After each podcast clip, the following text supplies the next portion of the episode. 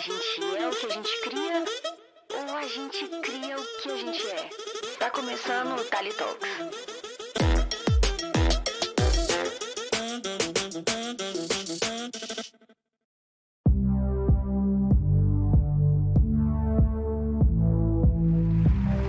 Olá, eu sou o Fernando Royle, eu sou artista de efeitos visuais para cinema e hoje eu sou convidado da Talita no Tali Talks.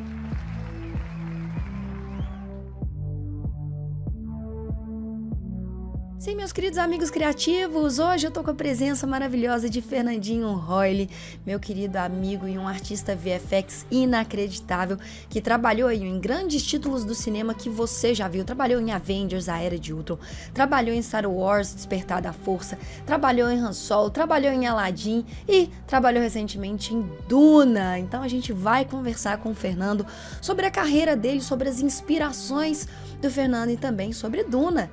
Duna que levou aí vários prêmios, principalmente na categoria de efeitos visuais. Então, meus queridos amigos, bora pro Tali Talks que o papo de hoje tá inacreditável de maravilhoso. Bora lá.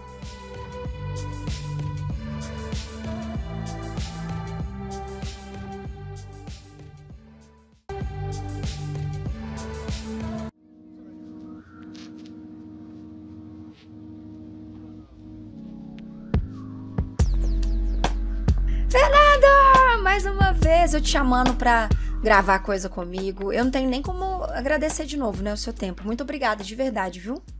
Nada, eu que agradeço, é sempre um prazer falar com você. A gente já tava falando em off aqui um milhão de coisas, um milhão de, de, de situações que mudaram. Eu acho que a última vez que a gente conversou, esse pá tem uns dois anos, tá? Não queria te falar isso, não.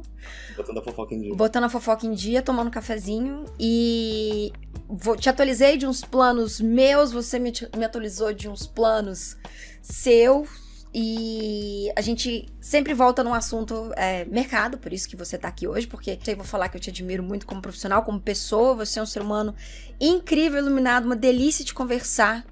Então, por isso que você tem que estar aqui, por isso que as pessoas precisam conhecer um pouquinho este Fernando, entendeu? Porque as pessoas conhecem portfólio, né, Fernando? Não conhece a pessoa. É, e faz diferença, né? Acho que portfólio é muito bacana para você ter referência, mas tem muita referência que é profissional que a gente ganha muito se conhecendo a, o, o, profissional em si, não só o trabalho dele, né? Exatamente. Como é que ele se comporta e tal. Exatamente. Quais, quais foram as suas, as suas referências, Fernando, falando nisso? Assim. São muitas, é, assim, tem, eu tenho referências para diferentes áreas, né? Sim. Diferenças arti referências artísticas de, de que tipo de estilo eu gosto de fazer, que tipo de trabalho eu gosto de fazer, referência de, de postura profissional, de caráter e ética, e o que, que que, que, é legal fazer, o que, uhum. que não é legal fazer, como lidar com clientes, esse tipo de coisa. Uhum. Eu aprendi muito com os meus, com os meus sócios da Sigos, né? Uhum. Que são, eram três personalidades distintas, cada um com as suas qualidades e seus defeitos. Uhum. E, e, eu sempre fui muito de absorver e, e escutar pessoas, assim, e absorver o que, que elas fazem, para poder jogar na minha no meu forno mental aqui e tentar cozinhar o que, que eu como que eu gosto de me comportar. Então, é, o Fabiano tinha uma ética, sempre teve uma ética muito grande em relação a como lidar com o cliente, como se portar com o cliente, como fazer o cliente gostar dele.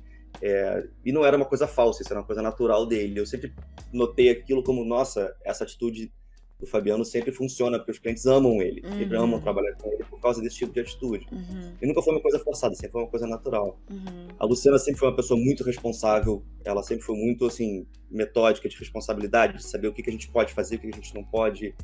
E eu sempre como eu comecei muito cedo na Seagulls, né, eu sempre fui muito é, ouvinte. Eu fiquei de orelha muito tempo tentando aprender com eles. E o Flávio sempre foi aquele gênio artístico de não descansar enquanto não aprender a fazer um negócio. Então, tipo, não tem tempo ruim, assim, eu não sei fazer isso, vamos, sabe, não, você não se, ele nunca se sentiu intimidado por não saber fazer alguma coisa. Ele sempre foi, ah, dá pra fazer, alguém consegue fazer, então vamos tentar fazer. Senta e aprende, né? Uhum. E fora isso, assim, fora do, do, da parte de postura profissional, artisticamente, acho que vai de cabo a rabo, né? Desde, desde Miyazaki e, e mangás, passando por ficção científica e Sim. tudo que é filme. Eu sempre fui cinéfilo demais, assim, sempre gostei muito de filme de aventura, de ação, de ficção científica, principalmente. Sim. É, os filmes dos anos 80 e 90, né? Que foi Ah. como, como eu comecei na adolescência. Os famosos brucutus e roteiros É, duvidosos. também. Também, bastante. Mas uma coisa que tinha, eu gostava muito de, de, ficção científica, e é uma coisa que eu tô na cabeça já há um tempo pensando, porque eu sempre gostei tanto disso, que são jogos de. Eu chamo de point and click adventure Sim. dos anos 80. Uhum. Então, é, é, eu tenho cinco, seis posters aqui de jogos da, da LucasArts, uhum. na época, é, Monkey Island, Fate of Atlantis, e são, que são storytelling, são histórias sendo contadas, uhum. e ao mesmo tempo te estimulam a desenvolver a criatividade na hora de solucionar problemas. Uhum. E, e, é um combo muito legal. É um combo que sempre me inspirou muito, do tipo, cara, que maneiro você não só dá, fazer uma arte pra pessoa assistir passivamente, né? Tipo um filme que você claro. senta e, e, e, o cara te conta uma história Sim. inteira. Uhum.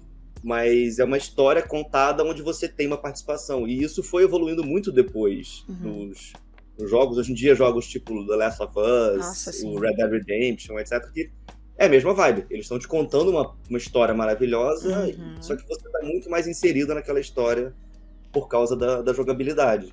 Com certeza. E isso para mim sempre me, me, me animou muito, assim, na, na- em termos de criação, sabe? Cara, E é uma coisa que um dia eu pretendo trabalhar ainda. Não. Você acha que eu duvido? Ai, Fernando, eu não duvido nada disso. Você falou de The Last of Us, eu, eu, eu fico um pouco gatilhada, né, quando fala de The Last of Us. A gente já trocou algumas É. mensagens falando de The Last of Us ali. Sim. Você jogou tudo? Joguei, o primeiro eu joguei duas vezes, o segundo eu joguei uma, não tive tempo de jogar a segunda ainda. Cara, me conta você que trabalha com com VFX, isso da sua toda a sua bagagem aí de jogo, né, de ver como as coisas evoluíram, principalmente como narrativa, evoluíram visualmente para reforçar a história que estava contando. Qual que foi a sua experiência assim jogando? Eu vou falar mais The Last of Us o 2 do que o 1, porque eu chorei durante um mês. Eu não consigo escutar aquela trilha sonora ainda, aquele banjo, ele, ele me corta no meio.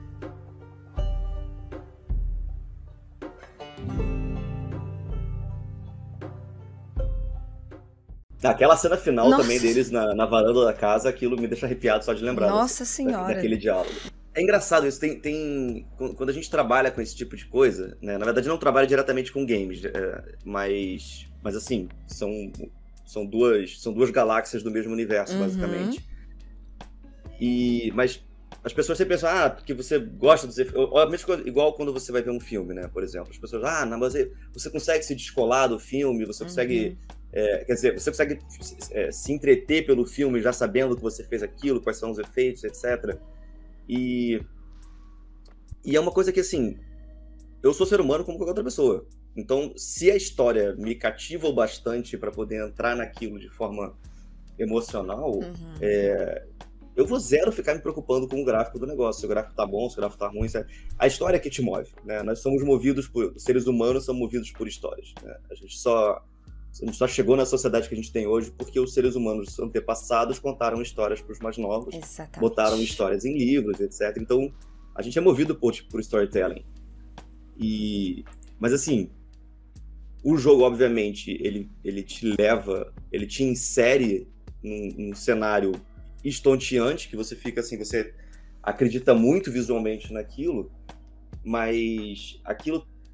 Não adianta você ter um cenário maravilhoso se você não tem uma, uma direção de diálogos, uma Uhum. direção de criação de atmosfera, de roteiro Uhum. sendo contado, Uhum. que te coloca naquele cenário junto. Uhum. Então a combinação dos dois fatores é que é uma coisa inacreditável. Os caras conseguiram fazer muito bem, uma história muito bem contada, Sim. uma direção muito bem feita, com personagens fortes, com, com, é, interpretação que você, que você super acredita que eles são de verdade, praticamente, Sim, sim, dentro de um visual inacreditável. sim. Então, assim, é o melhor de todo jogo. Eu só, assim, quando eu parava e ficava vendo o visual do jogo, eu só ficava chorando pelas almas dos artistas que trabalharam naquilo. Porque, assim, a Descansa em paz.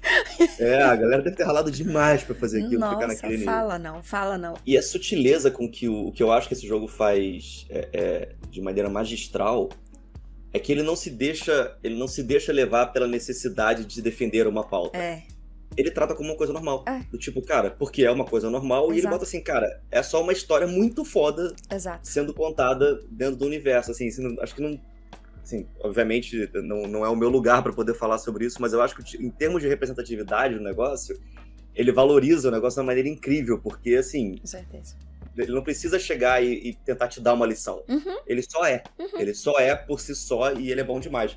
O que voltando, é, puxando o tema de novo para uma coisa mais atual, o Arcane faz da mesma maneira. Uhum. Ele, quem não assistiu o Arcane, eu super incentivo a, a parar hoje e, e, e assistir aqui. Exato. É uma obra de arte também maravilhosa. Não. Não a... tá 100% no Rotten Tomatoes à toa. Nossa, o, o, o Royle, eu comecei Arcane, comecei não, quando eu vi o primeiro episódio de Arcane, é quando eu comecei efetivamente a ver, eu dei pausa no começo da cena que eles estão lá na casa do, do, do, do esqueci o nome do personagem, roubando os, os trequinhos, roubando, uhum. fazendo a, a limpa.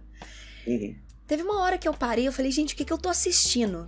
Eu não consegui, sabe quando seu cérebro tá abrindo um novo espaço e aí parece que tá sendo colocado. Claro, eu, preciso, eu preciso absorver e entender isso com calma. Exato. Foi a mesma sensação é. que eu tive com Aranha Verso, foi a mesma sensação que eu tive com é, Mitchell e a Revolta das Máquinas, que eu parei e falei assim, pera, deixa eu entender o que, que meu corpo tá processando, assim, né?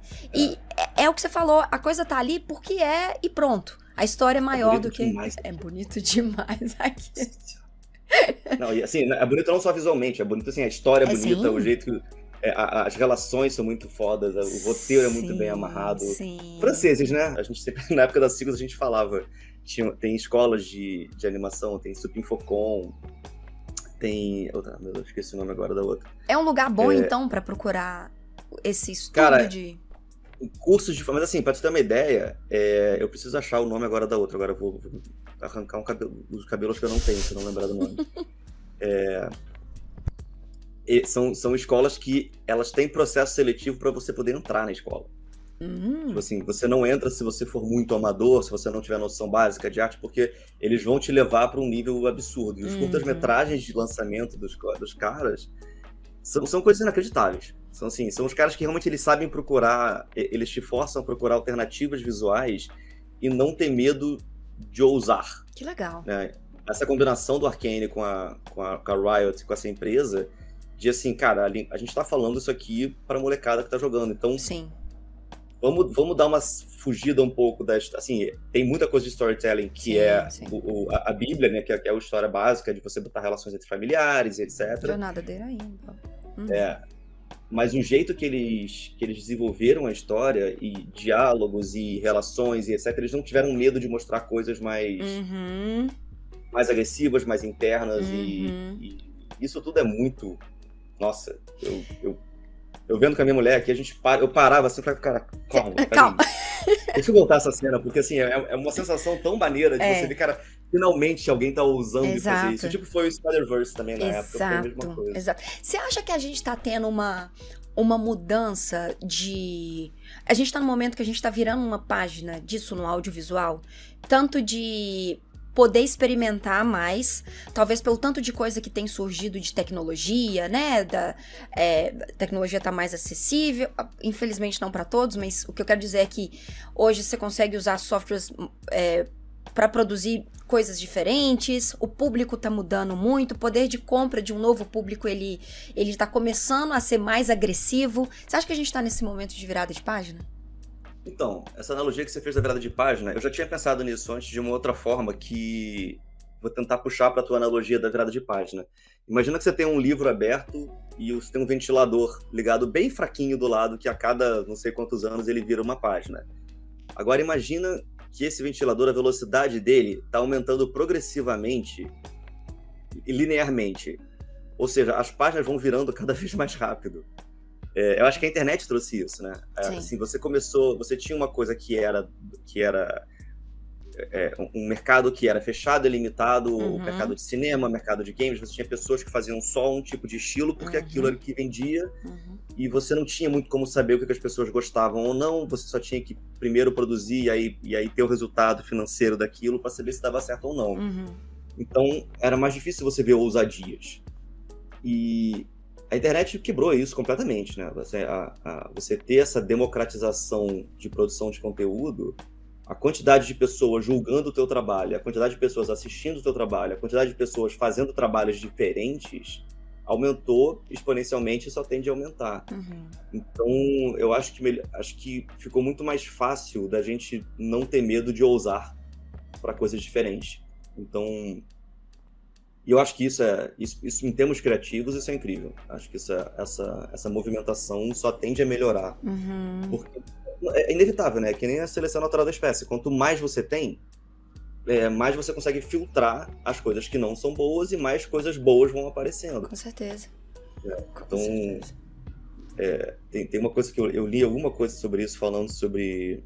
Voltando um pouquinho o tema é, mais delicado, mas falando sobre diretoras mulheres. Uhum. Alguém tava falando, ah, porque o filme da, da Mulher Maravilha, a diretora mulher era uma merda e você não tem muitas diretoras mulheres. Uhum. Eu falo, cara, se você colocar uma proporção, porque assim, mulheres, elas vão ser boas diretoras ou diretoras ruins, tanto quanto homens podem ser diretores, diretores bons ou ruins. Uhum. Só que você sempre teve muito mais diretores bons e diretores. É, é, é, você sempre teve muito mais diretores homens. Exato. Então, assim, você filtra uma porrada de diretor bom ali porque você tem um mercado muito grande de diretores Exatamente. homens. Exatamente. Você precisa ter um mercado muito grande de diretoras mulheres também para elas poderem mostrar quem são as diretoras boas e quem são as ruins, porque vão ter iguais, sabe? Exatamente, cara. Por isso que você tem que igualar a quantidade primeiro, para depois a gente conversar sobre, sobre se é alguma coisa relativa a sexo ou não. Uhum. Primeiro vamos, vamos dar chance para todo mundo fazer. E agora com essa coisa de internet, você vê a produção de conteúdo, etc. Porque você não tem mais aquela, ah, porque agora eu não posso produzir nada porque eu dependo de um,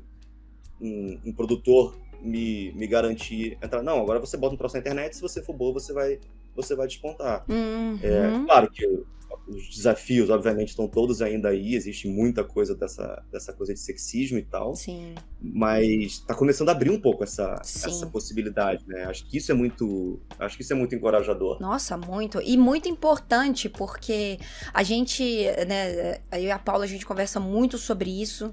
A gente fala muito sobre as roteiristas mulheres também, que trazem é, discussões que são muito mais relevantes, que precisam ser conversadas. E o público, ele precisa entender que, às vezes, os problemas das mulheres dentro de uma narrativa, ela é diferente do- dos problemas quando a gente comenta essas coisas. E muito bom você falar isso, porque a gente ainda precisa de mais homens falando essas coisas e passando essa mensagem, porque a, a fala de uma mulher ela é muito necessária e homens que são é, relevantes num setor, que são é, profissionais que ajudam a reverberar a mensagem, apoiando estas falas, fazem a parada chegar mais rápido. E a gente precisa que chegue mais rápido.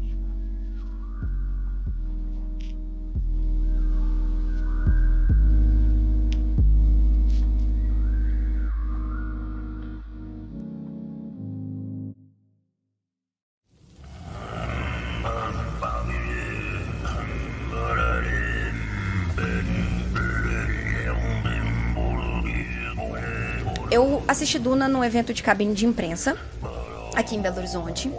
E quando acabou o filme, eu fiquei nos créditos, porque eu tava lá esperando. E eu levei um esporro, porque eu quis tirar foto do seu nome e te mandar.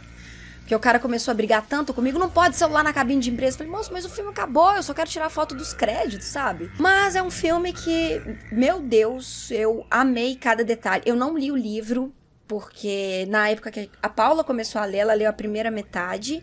Eu, tô come- eu comecei a ler agora, eu estou na parte exatamente. Eu, eu sei que eu vou tomar spoiler, mas eu tô na parte que eles acabaram de chegar em, em Duna, em Uhum. Arax. E tô amando, tô amando, amando, amando, mas eu quero saber de você. Você leu Duna antes de. Eu li. Você leu? Eu tinha lido, eu já tinha lido na adolescência, no final da adolescência, e, e li de novo. Mas eu li, eu, eu, eu forcei a barra ainda, que eu li assim, escutando o audiobook. Nossa! Então, assim, porque eu, porque eu queria estar 100%, porque eu li, era inglês, né? Então, assim, eu queria estar 100% focado Hum, naquilo. Se eu, hoje em dia a gente tem tanto déficit de atenção que Fala a gente. Se eu estiver só ouvindo o audiobook, eu vou estar cozinhando, vou estar Aham. na academia, vou estar fazendo uma outra coisa e você não consegue focar naquilo. Uhum. E só ler também, é, eu tenho dificuldade de, de Aham. focar naquilo e parar, porque assim, você tem sempre estímulos de Sim. fora, né? Uhum. Então eu tava fazendo assim, toda noite eu parava pelo menos uma meia hora, botava o fone, acendia a luzinha do meu livro e ficava lendo enquanto eu escutava. E o livro, o audiolivro tem uma, uma ambientação de som, de Nossa, coisa, sim. tem vozes diferentes de diálogo. Uhum. Então ele te dá uma inserida assim Meu Deus, que universo. excelente dica, eu vou fazer isso agora, velho! É muito bom. E pra quem, pra quem tá querendo melhorar e aprender o inglês, eu sempre, sempre tento fazer o máximo possível de coisa com o inglês que eu posso. Uhum. Porque apesar de estar aqui no Canadá há oito anos, eu, eu tenho uma, uma coisa pessoal de tentar me livrar do sotaque. Não, não que eu queira me livrar do sotaque, mas eu quero Uhum. sempre tentar fazer o melhor que eu posso. Uhum. E isso ajuda muito. escutar podcast em inglês e o audio, audiolivro em inglês lendo, você tá. Teu cérebro fica se retroalimentando daquilo e ajuda muito a, a, a melhorar. Que legal. Dica anotada para quem entender. Eu, déficit de atenção no caso, anotadíssimo. É, Mano, mas me conta. E, não, e assim, é, é, é, acho que esse filme é um dos poucos que talvez valha mais a pena você ver o filme primeiro Aham. e depois ler o livro do que o contrário. Uhum. Porque as pessoas falam muito que, ah, porque você lê o livro, o livro é sempre muito mais completo, etc. E o filme acaba ficando pior. Uhum. Não é pior. Uhum. Assim, tudo do livro tá lá. Uhum. É, os conceitos todos estão lá, a, a, a alma do livro inteiro tá lá. Uhum. Mas por pura restrição de tempo, num filme de 2 horas e 40, você Claro. não consegue contar metade da história São mídias livro. diferentes, né? São formatos diferentes. São mídias completamente diferentes. Então, assim, a adaptação da mídia ficou impecável, assim, ficou Uhum. perfeita. Mas se você quer, se você assistiu o filme e você quer saber mais sobre aquela história, que você quer que aqueles pequenos conceitos que foram contados ali sejam desenvolvidos numa trama e você entenda melhor a história toda, é, o livro vai o livro já vai te dar uma cara visual pro negócio, porque foi exatamente aquilo que a gente Total. imaginava quando a gente Uhum. leu. E ele vai desenvolver os personagens. Ele vai desenvolver os personagens, as, as, as situações, as motivações dos personagens, etc. Então, você, você acaba somando quando você lê o livro. Acho que você Total. pode ler o livro depois ou antes, tanto faz. Mas eu, eu, eu acredito que para quem tenha visto o filme e, se, e gostou muito, o livro vai dar aquela Aprofundada. Uhum. aprofundada na coisa toda. Então, impecável, não tem, tem o que falar. Eu tô passando exatamente por isso nesse momento, porque eu, a Paula eh, leu primeiro, assistiu o filme e voltou a ler. Eu assisti o filme e comecei a ler. E eu tenho o mesmo problema que você, assim. Eu preciso de coisas visuais me estimulando o tempo inteiro, porque senão minha atenção. Sabe, tipo, eu tô lendo, aí fala, fala da especiaria. Aí, se eu não vi a especiaria, eu. Como é a especiaria? Será que ela é verde? Será que ela é pedra? Mas e se for pó? Nossa, minha estante tá empoeirada, hein? Preciso limpar a, a estante. Será que eu ligo pra faxineira? Não, mas eu não tenho dinheiro. Nossa, eu preciso trabalhar. Entendeu? Minha cabeça. Ela- Começa a conectar em coisas diferentes. né? começa a fazer, tipo assim, um, um- vai abrindo, que nem a série do Loki, assim, os multiversos dos meus pensamentos. E aí Uhum. eu, eu vou embora. E aí, quando eu comecei a ler, eu já vi o Paul com o Timothy, Timothée Chalamet, eu já vi a Zendaya maravilhosa, então eu consegui dar cara pra esses personagens e eu tô aprofundando de uma maneira que tá muito incrível. Então, realmente sugiro que as pessoas façam isso. O filme, ele, ele me entregou tudo o que eu precisava é, entender daquele universo para aquele contexto. E eu acho que Duna conseguiu fazer aquele casamento que a gente estava até comentando de The Last of Us, no sentido de. Eu sei que tinha mais coisa que poderia ter sido desenvolvida, mas o que ele me entregou, junto das outras coisas que foram amarradas, preencheu aquele espaço que eu precisava para eu decorrer na, na história, Uhum. né? E aí, como que foi pra você ler e depois trabalhar nesse filme, Fernando? Falar, meu Deus, eu tô trabalhando. Tipo, é igual hoje em dia, se alguém falasse pra trabalhar com Avatar, eu não consigo, porque eu morro antes, entendeu? Fico tão feliz que eu morro antes. É, cara, foi, foi uma experiência assim. Foi, foi muito. Primeiro, assim, dá- muito medo, né? Dá muita síndrome do impostor, Hum. primeiro, porque você tá- eu tava na Deneg na época, né? Que foi a empresa que fez os efeitos. Uhum. E todo mundo lá é muito bom, você vê que a, a equipe inteira, o nível de exigência do trabalho é muito grande. O diretor de fotografia é, é um cara extremamente. é- é, a gente chama de pixel fucker. Né? Que o cara vai, ele vai no zoomzinho do negócio e ele quer tudo no, no mínimo dos detalhes, mas o cara entrega. O cara não ganhou dois, três Oscars À toa. ganhou porque o cara é bom demais, né? Então, todo mundo sabia que ia ser um desespero porque o nível de exigência de qualidade é muito alto, Aham, mas todo mundo queria ter um nome claro. naquele trabalho, porque sabia que o trabalho ia ficar, no, no final, ia ficar incrível. Uhum. E essa é a grande vantagem desse diretor de fotografia, e, e também associado, obviamente, com Villeneuve, que é você levar a ficção científica a sério. Uhum. Tipo, você, você não tá fazendo aquilo pra fazer fogo de artifício e botar coisas lindas explodindo só pra poder encher seus olhos, mas histórias vazias. É, você não tem medo de você aumentar a exposição pra caralho de uma cena ou Uhum. Deixar uma, uma cena completamente carregada de haze, fog por Uhum. causa da areia, porque você quer uma coisa que passe uma ideia de veracidade. Sim. E, e isso é uma coisa que tem, tem muito diretor que cai nesse erro de, ah, eu quero mostrar todas essas cenas. E nisso, uma coisa que a gente. que eu lembro de ter. É, uma referência que eu tenho do Spielberg falando. O Spielberg sabe muito de cinema e ele sabe como é que é o cinema analógico, né? Porque foi quando ele trabalhou a maioria das Uhum. vezes. Então a direção dele para efeitos visuais é incrível, porque assim, ele não, ele não tá preocupado em mostrar a coisa mais linda do mundo dos efeitos visuais. Uhum. Ele quer que os efeitos visuais se encaixem na fotografia dele. Total. Então ele não quer ter medo de contrastar a coisa ou de, ou de estourar a cena, assim como o Villeneuve também, ele sabe usar isso muito bem. Então todo, todo o conceito artístico da cidade, todo o visual de, de naves e é, fotografia das cenas de explosão e etc. Tem, eu vi um vídeo no YouTube agora muito bacana falando sobre por que, que os efeitos de Duna são tão bons. Uhum. E o cara vai na. Ele vai preciso, assim, ele vai no, no, no bullseye, ele vai no ponto certo. Porque Aham. assim, você tá. A, a camada de fotografia, ela é a última. Assim, é como é que. Se você tem. Você tem que fazer a pessoa acreditar que ela tá vendo aquilo de verdade. Uhum. Então tem o mais próximo possível do que aconteceria se, se- se a câmera estivesse lá filmando em- em- no real. Uhum. E não você pegar a fotografia e distorcer aquilo para uma coisa mágica e fazer. Assim, obviamente, tem, tem direções artísticas que requerem isso, Uhum. para você fazer coisas mágicas por cima e tal. Uhum. É, o próprio Avatar e tal. São, são coisas que são cenários completamente lúdicos, Uhum. que você quer colocar cor, você quer fazer, você quer tirar um pouco do, do, do senso de realidade. Você quer dar- levar Mas a o- mágica, né? Você quer levar a mágica. É, Uhum. exato. E o Villeneuve ele quer fazer o contrário. É. O- no próprio Arrival, como, como agora no Duna, ele quer trazer aquilo para o mundo de verdade. Como seria se a gente realmente tivesse naves gigantescas e escudos de proteção, o que que isso aconteceria, como é que isso funcionaria, etc. E isso é uma decisão de, de, de diretor. Diretores de fotografia Entendi. associados. Entendi. E, só que assim, pra mim, assim, o post que eu fiz no Facebook falava isso, assim, provavelmente é o filme que eu mais tenho orgulho de ter trabalhado. Porque é o filme que entrega de cabo a rabo não só o visual, que Uhum. efeitos visuais são incríveis, Uhum. mas ele te entrega uma história muito boa e muito bem contada também. Uhum. Amarrado, né? É, é- é amarrado. Isso que você falou de. de é, do peso, eu acho que. Gente, eu vou usar essa palavra, mas você me corrige, por favor. Eu acho que Duna traz um, um peso. Que é, tipo, o peso do. Não é uma. Não tá sem recheio, sabe? Não, não tá sem Uhum. recheio a coisa, assim. E eu Uhum. lembro que eu assisti Duna duas vezes, porque a primeira vez que eu, que eu assisti, eu fiquei extasiada com todas as cenas. Com, com a, a- a fotografia, ela. Eu lembro de duas cenas específicas, assim, que é quando a. As Bene, as Bene eu chamo elas de ben, Bene Jerry's, porque eu não, eu não Bene Jerry's. Bene Jerry's, eu não consigo guardar o nome de todos. Quando as Ben Jerry's chegam, né, e elas estão naquela chuva lá e elas estão com a, a- você vê a chuva batendo. Tá bonito, mas tá físico, sabe? É o Uhum. que é o que tá acontecendo, tá a- a- o tecido, não sei se era tecido ou se era um plástico, não lembro muito bem, mas faz a silhueta do rosto, porque tem tanto vento e, e- E tá molhado. e tá né? molhado, Impacto, exato, sabe?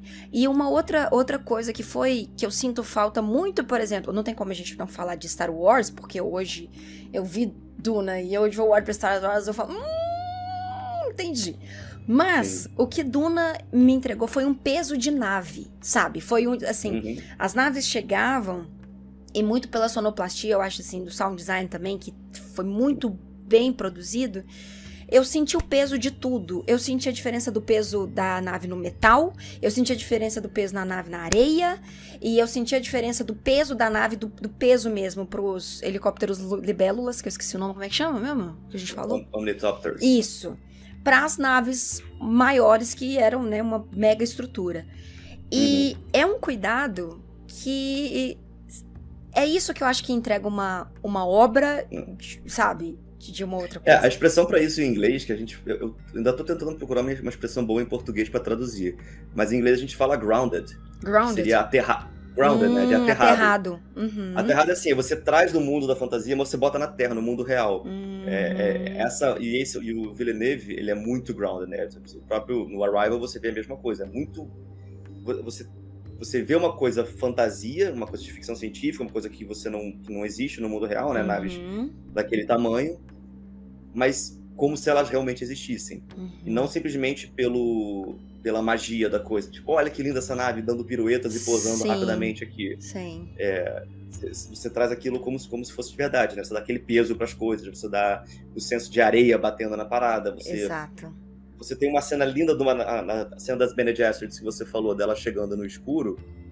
Você praticamente não vê a nave dela. Aham. Você só vê os spots de luz e chuva, chuva, chuva. E assim, tem um puta de um 3D ali atrás e tal, fazendo aquela Uhum. coisa maravilhosa que tá tudo coberto por escuro Uhum. e chuva. Uhum. O que é como seria na- no, no mundo real. Então, Exato.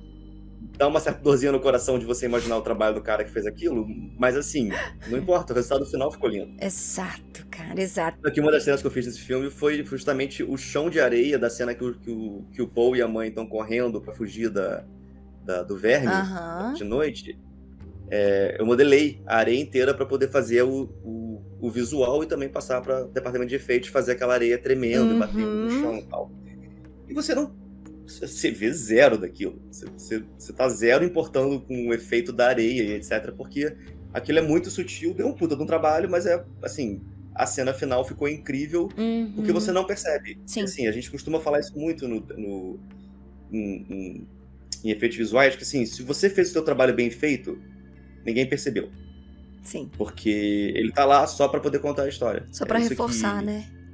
Exato, é isso aqui importa no fim das contas. Fazer a parada bem feita e ninguém perceber, a gente tava falando isso em off, assim, um tanto que hoje a gente, a gente entende que isso é uma demanda de mercado, né? A- a- Uhum. Você seguir o briefing de um estúdio, você seguir o briefing de uma empresa e às vezes isso ter que passar pelo seu trabalho, que nem você falou, pô, o cara. Você ficou não sei quantos dias, meses, semanas, anos trabalhando nisso pra no filme a pessoa vir e colocar um, um fog ali, colocar Um uma chuva, um motion blur, um, um tanto de, de, de é, noise na cena pra, pra poder dar destaque no que precisa e meu trabalho tá lá em plano de fundo. Mas aceitar isso e trabalhar com isso, Fernando, o que você acha deste pequeno tópico na nossa vida, dos pequenos artistas digitais? Eu acho que, assim, as pessoas têm um, um- um- Quando a gente fala sobre o conceito de artista, né? O artista ele tem essa vontade de fazer coisas bonitas para mostrar para as pessoas coisas bonitas. Né? E, e o paralelo disso, quando a gente consegue ser é, sortudo bastante a ponto de ganhar dinheiro fazendo a nossa arte, Uhum. a gente tende a achar que agora a minha arte é mais importante para aquele trabalho ficar bom. E na verdade é, é preciso perder um pouco essa, esse romantismo em cima da arte, porque muitas pessoas levam isso para a parte emocional e para o ego, né? Do tipo, ah, o cliente não quer fazer tal coisa, ele quer, ele quer fazer meu trabalho ficar mais feio, e aí você se torna uma pessoa difícil de trabalhar porque você não, não é flexível com o cliente em relação ao que ele quer. Uhum. Então tem um balanço a ser estudado, tem um um equilíbrio a ser feito aí entre a sua qualidade artística e o seu ego para você saber fornecer para o seu cliente o trabalho que ele precisa.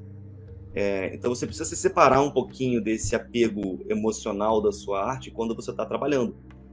É, e, e isso, isso não é novidade nenhuma, né? Michelangelo era, era contratado para poder fazer os para fazer os As pinturas, as, as esculturas. as pinturas Isso. de Leonardo da Vinci, etc. Uhum. Eles eram contratados, eles faziam a sua arte, mas eles tinham um cliente. né? Uhum. Eles estavam ganhando dinheiro para poder fazer aquela arte. Uhum. É óbvio que, assim, se você não é um Leonardo da Vinci, se você não é um Michelangelo, e você tem um mercado onde clientes são muito mais exigentes, tem muito mais. Você precisa achar um meio do caminho onde você consiga fazer uma arte que você se orgulha e conduzir o cliente para aquilo que você acha que é melhor. Total. Mas tem vezes que você vai bater com a cara na parede e o cliente vai falar: não, é isso que eu quero, eu não, não ligo se você acha mais feio ou não, o que eu quero apresentar é isso. Isso, a, a- a minha experiência na Seagulls Fly trabalhando com, com propaganda durante muito tempo me ensinou um pouco isso, na base da porrada. Né? Você tem inúmeros clientes querendo que você mude as coisas o tempo inteiro e corre o risco de você até virar nihilista. Você fala, ah, foda-se, cara, eu vou só fazer isso aqui porque eu quero ganhar o dinheiro e, e- e paciência. E aí você começa a se desanimar com a sua própria arte. Então, é por isso que eu falo que é um balanço, é um equilíbrio delicado entre você saber é, é, flexibilizar a sua arte para poder encaixar no seu produto, que o que você vende para o seu cliente é um produto, e ao mesmo tempo você saber conduzir aquilo para o cliente para ficar o melhor trabalho possível. Se você quer fazer um trabalho 100% artístico, que você, só você vai aprovar e, e, e, tem a sua cara, você faz o seu, seu trabalho pessoal. E se eventualmente você conseguir Exatamente. ganhar dinheiro com o seu trabalho pessoal, nossa, palmas para você. Exato. Incrível. Mas enquanto você está sendo contratado, é importante você saber controlar o teu ego. Exato. Isso, né? Eu acho muito que isso também vem de uma imagem que muita gente tem sobre o artista romântico, né? Que é o artista que fica é, em casa, trancado no seu ambiente com tudo à sua volta tecnológico funcionando e na verdade a gente tá chorando e modelando, né? Tipo, assim, a pessoa tá modelando e tá chorando e tem que responder cliente no WhatsApp, tem que responder e-mail. Então a gente tá muito mais próximo dessa imagem, é essa muito mais a realidade que a gente tem do artista uhum. que precisa ser tudo do que o artista romântico que não troque na minha obra. Porque isso aí é um pouco, né, é muito artista. Você quer fazer isso, vende seu NFT.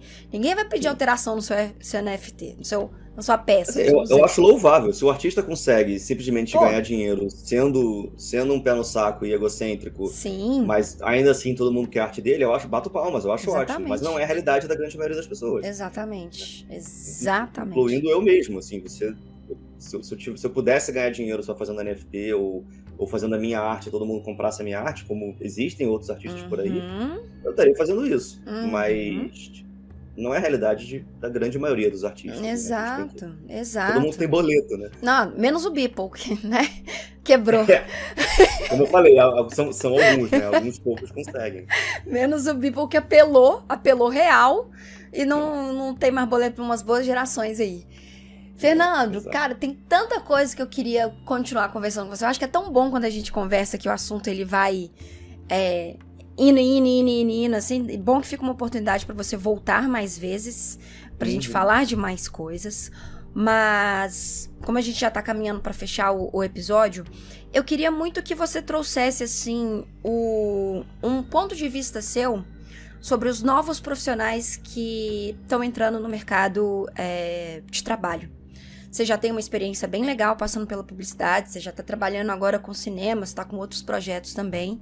E eu acho que às vezes a gente precisa escutar, ter os nossos mentores, sabe? Tipo assim, e, e eu acho que você tem uma não, não pelo seu portfólio, mas pela cabeça que você tem, pelas experiências que você passou e pelas coisas que você continua evoluindo como ser humano. O que que você acha que hoje seria não essencial, mas importante para os novos artistas é, que estão se formando e que querem trabalhar tanto na indústria do audiovisual, tanto para cinema ou quanto publicidade. Você tem algum conselho? Você tem alguma alguma dica que eles possam seguir? Olha, antes de mais nada, acho que, acho que eu prefiro deixar claro que assim, eu nunca, nunca fui muito com o conceito de mentor e de, sim, de, sim, sim. De, de, guia, porque assim, acho que tá todo mundo meio que no mesmo barco, uhum. eu só tô há mais tempo que outras pessoas. Mas, e assim, acho que a parte de compartilhar e contar histórias sobre isso ajuda bastante. Uhum. É, eu acho que a primeira coisa em relação a isso, que eu estava falando é, também com, com os alunos que eu tenho da, do curso, é que é, as pessoas elas, elas têm muito uma visão pessoal de ah, como que eu vou chegar lá? Eu preciso chegar lá.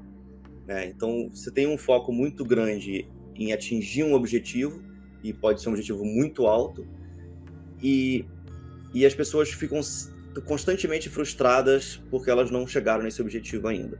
Isso parece ser um comportamento padrão da humanidade com tudo, né? Uhum. Desde, desde muito tempo atrás. E só que antes da gente ter internet, principalmente, é, no meu tempo, quando a gente você não tinha internet, você tinha uma, você tinha uma a, a, a, gente, as pessoas valorizavam o processo muito mais. Uhum. Ou seja, se eu quero aprender tal coisa, eu vou ter que passar um tempo aqui, eu vou ter que ralar a bunda aqui, estudar até depois do trabalho, durante a noite, de manhã, o tempo que eu tiver, e vai levar um tempo até eu poder aprender. Uhum. Para você realmente aprender e, e, e, consolidar um conhecimento na sua cabeça, isso não mudou. É, não, não tem, não tem Google, não tem tutorial de YouTube, não tem nada na vida que vai substituir o seu suor em cima de tentar fazer as coisas, errar, tentar, errar, tentar, errar e ir aprendendo.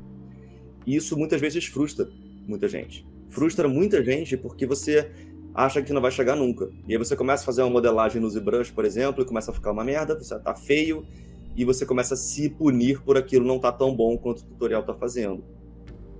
Então as pessoas elas meio que perderam essa percepção de respeito ao processo, ao tempo que o processo leva para dar certo. E elas querem os resultados como elas vêm na internet, que são sempre editados e acelerados e etc. E você acha que você vai ser o melhor do mundo em questão de cinco dias porque você viu um tutorial na internet.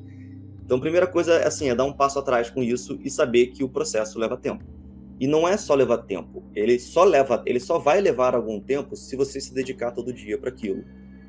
Então, é uma coisa de você é, é um investimento, né? É você ralar muito em cima de uma coisa que você quer muito fazer e saber que você não vai ser o melhor do mundo no primeiro dia, você não vai ser o melhor do mundo no segundo dia e provavelmente você nunca vai ser o melhor do mundo mas você pode melhorar muito. Então, eu acho que eu falei isso, inclusive, na, palestra do Unhide lá, do, no Unhide Conference 2019. Saudades. É, saudade muito, aglomeração. mas a, é, é a coisa de você cair no erro de se comparar com outras pessoas. E por isso que eu falo que, que eu não gosto muito desse, desse label de ser mentor ou etc. Porque, assim, se as pessoas se compararem com a minha história, elas podem se decepcionar. Ou elas podem ficar se descobrir que podem ser muito melhores uhum. do que eu. Uhum. Como tem muito artista muito melhor do que eu. Uhum. Mas eu, eu acho que o foco principal é você se comparar a você mesmo ontem. Quando você se compara com você mesmo ontem, você tenta ser melhor hoje. E é só isso que importa. Porque quem vai te dizer se você tá bom o bastante, na verdade, é o mundo. É, são os teus clientes, é, é a galera que está vendo o teu trabalho, etc. O que você pode fazer é melhor. É, é a única coisa que você tem que você tem poder sobre. É o quanto você vai estudar hoje, o quanto você vai praticar hoje, o quanto você vai melhorar do que você era, do artista que você era ontem. E, isso é mais isso é mais leve no seu no seu ego uhum. e na sua uhum. ansiedade. Uhum. Porque ela te dá tempo de falar, cara, quer saber? Foda-se todo mundo. Eu vou fazer meu trabalho aqui, vou tentar melhorar o que eu faço. E se isso for o bastante pro resto do mundo, ótimo. Se não for, paciência. paciência. Uhum. Mas é o que eu gosto de fazer e é o que eu quero melhorar fazendo. Só que aí você pega esse sentimento e bota ele no crack. Fala, ok, agora eu vou, vou melhorar o máximo que eu puder para tudo que eu puder. Exato. E, e, isso não vai isso não vai parar. Isso não vai diminuir. Você vai ter 30 anos de carreira e você vai continuar tendo que estudar coisas se você quiser se manter relevante no mercado. Sim. E, e assim, isso não deveria, pelo menos a princípio, não deveria ser uma coisa de, de te desmotivar. Ai, que saco, vou ter que aprender de novo, vou ter que aprender o tempo inteiro isso só me estimula. Assim, nossa, que maneiro, tem coisa nova, tem um software novo, tem uma ferramenta nova, tem uma, nossa, um estilo sim. de coisa nova. Uhum. Tem gente nova fazendo coisa, coisa boa. Uhum. O, o, que, que tem de bom para poder aprender? E você sempre tentar evoluir. Acho que isso é um pouco da experiência é, que eu aprendi principalmente e da, da, da, época que eu tive, logo que eu entrei na, na ILM, principalmente. Eu tinha uma cobrança muito grande em cima de mim mesmo para poder ser tão bom quanto os outros. Uhum né? Porque você inevitavelmente você senta numa sala onde todo mundo ali é excepcional, você acaba se destruindo emocionalmente por Sim. dentro porque você acha que tem que ser tão excepcional quanto Sim. eles. E isso acaba virando uma âncora para sua produtividade. Porque em vez de estudar e, e se divertir fazendo o que você está fazendo, fica pesado, e, né? E resgatar aquele uhum. sentimento que te fez começar a gostar daquilo, uhum. você está só se cobrando. Uhum. Você se uhum. cobra, você se cobra e acaba que você não se diverte. Uhum. E uma das primeiras reviews que eu tive do meu supervisor, no finado, um final supervisor, um amigo meu, muito gente boa, que, que faleceu de câncer, infelizmente. É, ele me falou uma coisa que eu nunca esqueci. Na primeira review que ele falou, ele falou, cara, o Fernando é um artista ótimo e tal, etc mas ele, ele, se esque, ele tá se esquecendo de, de, se divertir, de have fun, uhum. né? de, de, aproveitar e fazer o que ele realmente gosta de fazer. Uhum. E eu me dei isso, falei, nossa, quando eu saí da Seagulls e fui para o Canadá, uma das coisas que eu queria fazer era parar de ser administrador de empresas, uhum. eu queria voltar a fazer minha arte. Uhum. E eu tava me cobrando. De, assim, cara, agora que você tem o momento de poder fazer a tua arte direito, você tá se cobrando porque não é tão bom quanto os outros. Uhum. Calma, dá seu tempo e deixa o processo, confia no processo, que o processo vai te levar lá. Então, é uma maratona, né? Não é, um, não é uma corrida de 100 metros Exato. Então, eu... eu acho que, no geral, eu iria falar assim, é, a, a, quantidade, para a galera que está começando, né? a quantidade de informações que você vai absorver é muito grande uhum. e vão ser muitas informações em muito pouco tempo. Uhum. Mas se você tentar acompanhar a velocidade das informações que você recebe, você vai surtar, porque você não vai chegar lá. Então, você vê o trabalho de muita gente na internet sendo feito e você acha que você tem que fazer igual a todo mundo. Só que assim, cada um tá fazendo a sua arte individual. Uhum. Se você achar que você tem que se igualar a todos, você está colocando padrões impossíveis para você, isso só vai levar à frustração. Sim. Então calma, senta, respira e tenta filtrar daquela quantidade de informação que você está recebendo na internet o que, que você realmente gosta de fazer. O que, que realmente te inspira, o que, que você realmente tem vontade de fazer. E segue o teu coração com calma. Porque você vai chegar lá se você confiar no processo.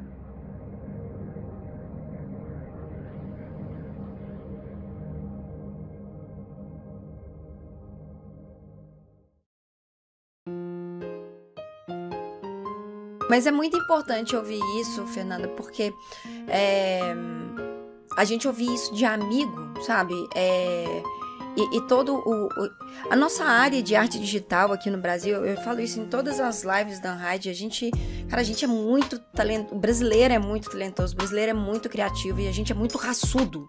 O bicho raçudo. Se a gente não fosse raçudo, a gente não estaria aguentando esse tanto de coisa que a gente tá aguentando, não. Isso aí mostra a raça que a gente tem, é aguentar os as porradas e ser criativo ainda tomando porrada. Então eu acho que isso é um diferencial que a gente tem que é tipo surreal assim. Só que às vezes a gente precisa só escutar o que a gente não consegue falar pra gente mesmo, sabe? Porque a gente tá ocupado fazendo tudo isso que você falou. Se comparando, olhando. Por que, que aquele lugar tá, tá rodando? Por que, que aquela pessoa consegue fazer isso? E as condições são diferentes em todos os cenários, né? Ninguém, graças é, aos deuses, é igual a ninguém.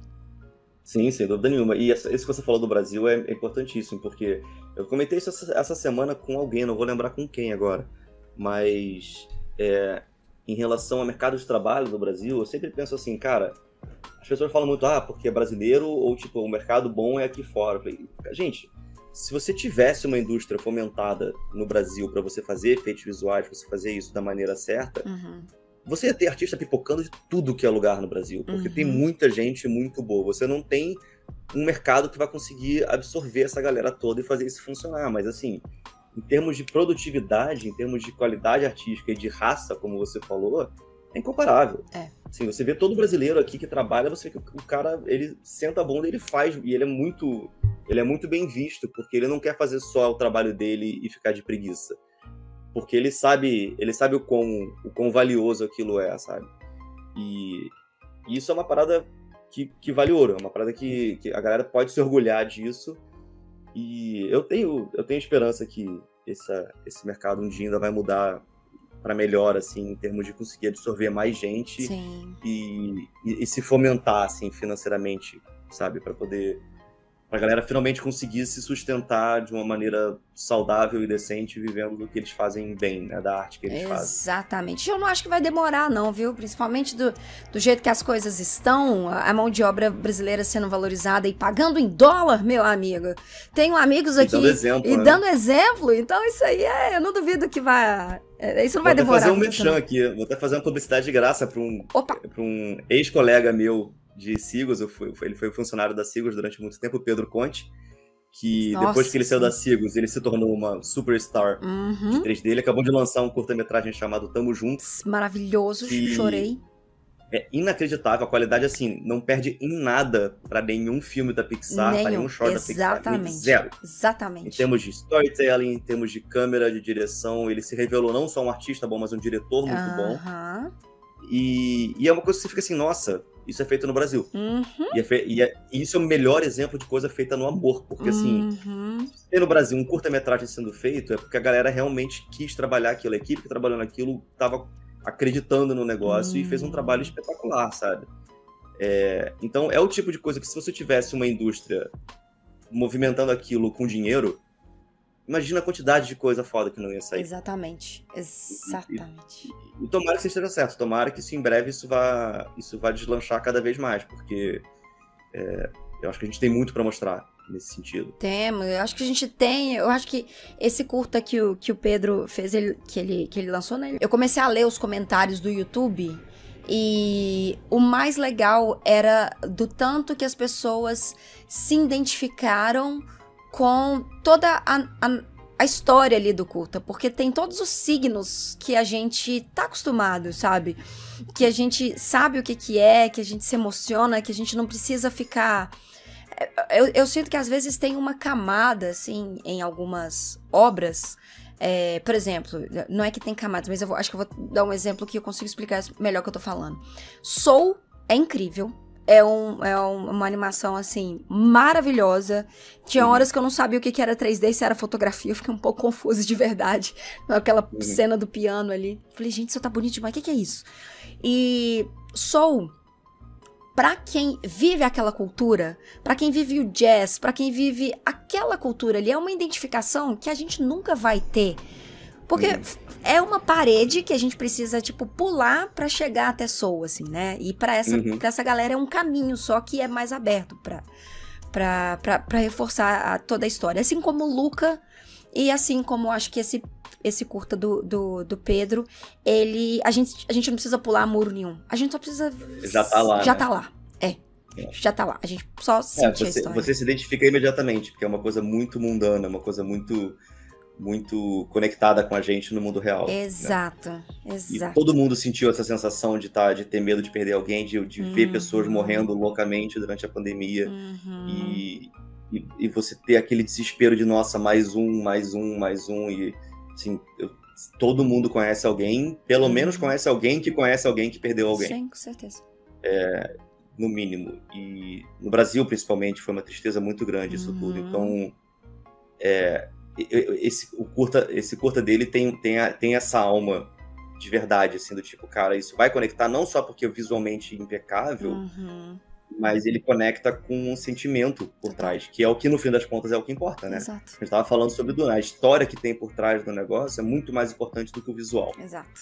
É, o visual é só a, a, forma de você fazer aquela, aquela história se conectar com você. Exatamente. E não, foi foi magistral, assim, o jeito que ele fez isso foi é, é, é, é uma história simples no uhum. sentido de que não tem um puta no roteiro complexo, uhum.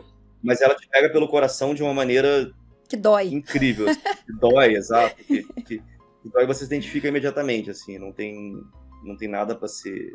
É, até é irretocável. É, ex só... exatamente. Ah!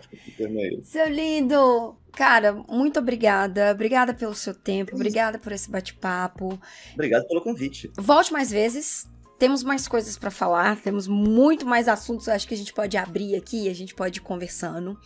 E no final de cada episódio, eu peço para as pessoas darem indicação, se você assistiu alguma coisa, se você viu alguma coisa, para as pessoas é, ou assistirem, ou lerem, ou ouvirem. Tem alguma coisa que você viu aí nos últimos. Eu acho que você falou todas aqui no episódio, mas tem alguma indicação que você queria fazer para as pessoas, para elas poderem ir atrás e, e assistir? Cara, Atualmente, eu acho que eu, eu falaria do Arcane de novo.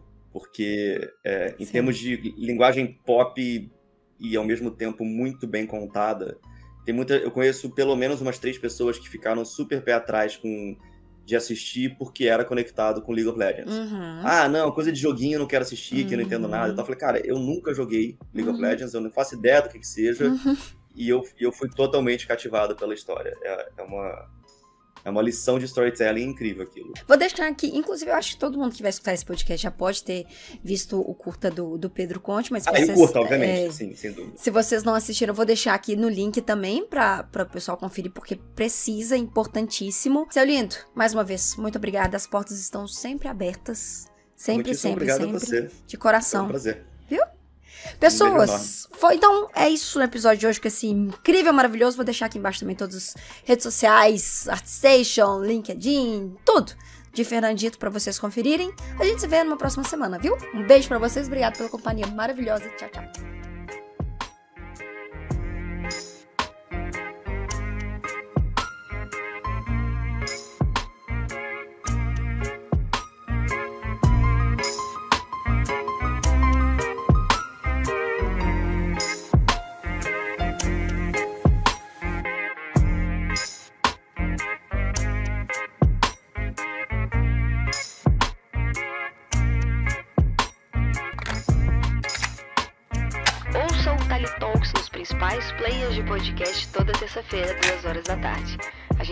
De podcast